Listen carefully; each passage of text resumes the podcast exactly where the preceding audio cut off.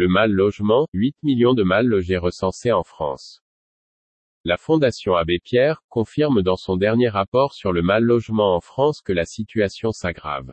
Désormais on compte 8 millions de personnes qui vivent dans des habitats indignes. Une situation qui risque de se dégrader encore plus avec la crise sanitaire. Le mal logement s'aggrave depuis le coronavirus.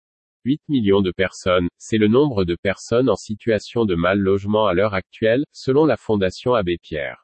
La crise sanitaire vient encore dégrader cette situation. En effet, depuis le mois de mars, le Secours populaire a pu constater un bond de plus de 45% des personnes aidées.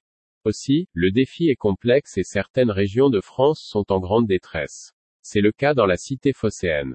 Le 5 novembre dernier, la ville de Marseille commémorait les deux ans des effondrements de la rue d'Aubagne. Au total, huit victimes ont succombé dans cette catastrophe. Pour rappel, l'effondrement de ces bâtiments provenait d'un manque de respect des normes. Il s'agissait de deux immeubles vétustes. Pour autant, ce drame n'a rien réglé. Car, à ce jour, 4500 Marseillais habitent encore dans 578 immeubles dangereux, dont un tiers à proximité de l'accident. L'échelle de l'indigne à Marseille est sans commune mesure avec le reste de la France. Patrick Amico, adjoint au logement de la nouvelle mairie. On estime que des quartiers entiers sont touchés par l'insalubrité et le mal logement. En réalité, la moitié des habitants de ces immeubles vivent sous le seuil de pauvreté.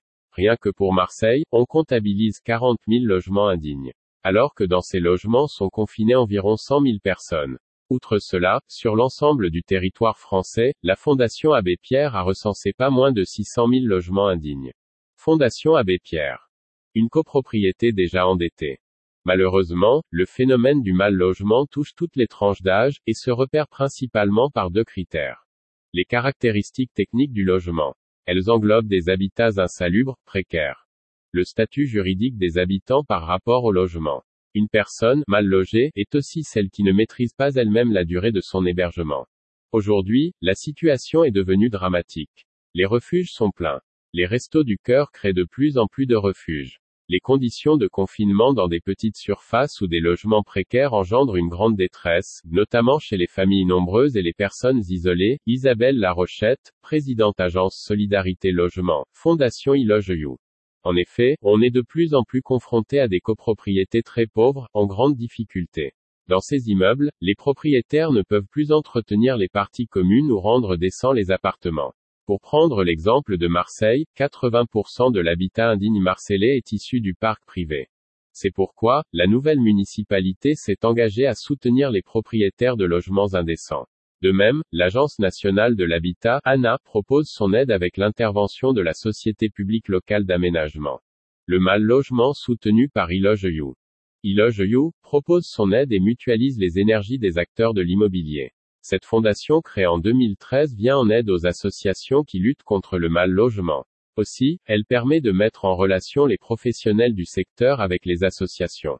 L'idée d'Iloge You est de sensibiliser les agents immobiliers et les entreprises afin qu'ils reversent 1% de leur chiffre d'affaires aux associations qui œuvrent contre le mal logement, Isabelle Larochette.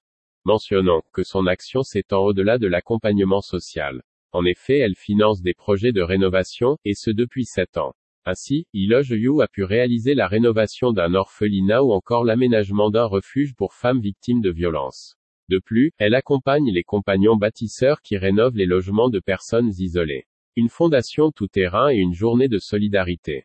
Notre but cette année est vraiment d'arriver à inscrire cette journée dans l'agenda politique. Nous voulons en faire un véritable rendez-vous et j'espère que la ministre du Logement m'entendra sur ce point, Isabelle Larochette.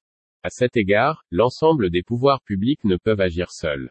Le mal logement est l'affaire de tous. L'entraide humaine, la solidarité est plus que jamais nécessaire en ces temps difficiles. Vivre dans un logement décent est un luxe que 8 millions de personnes ne peuvent s'offrir.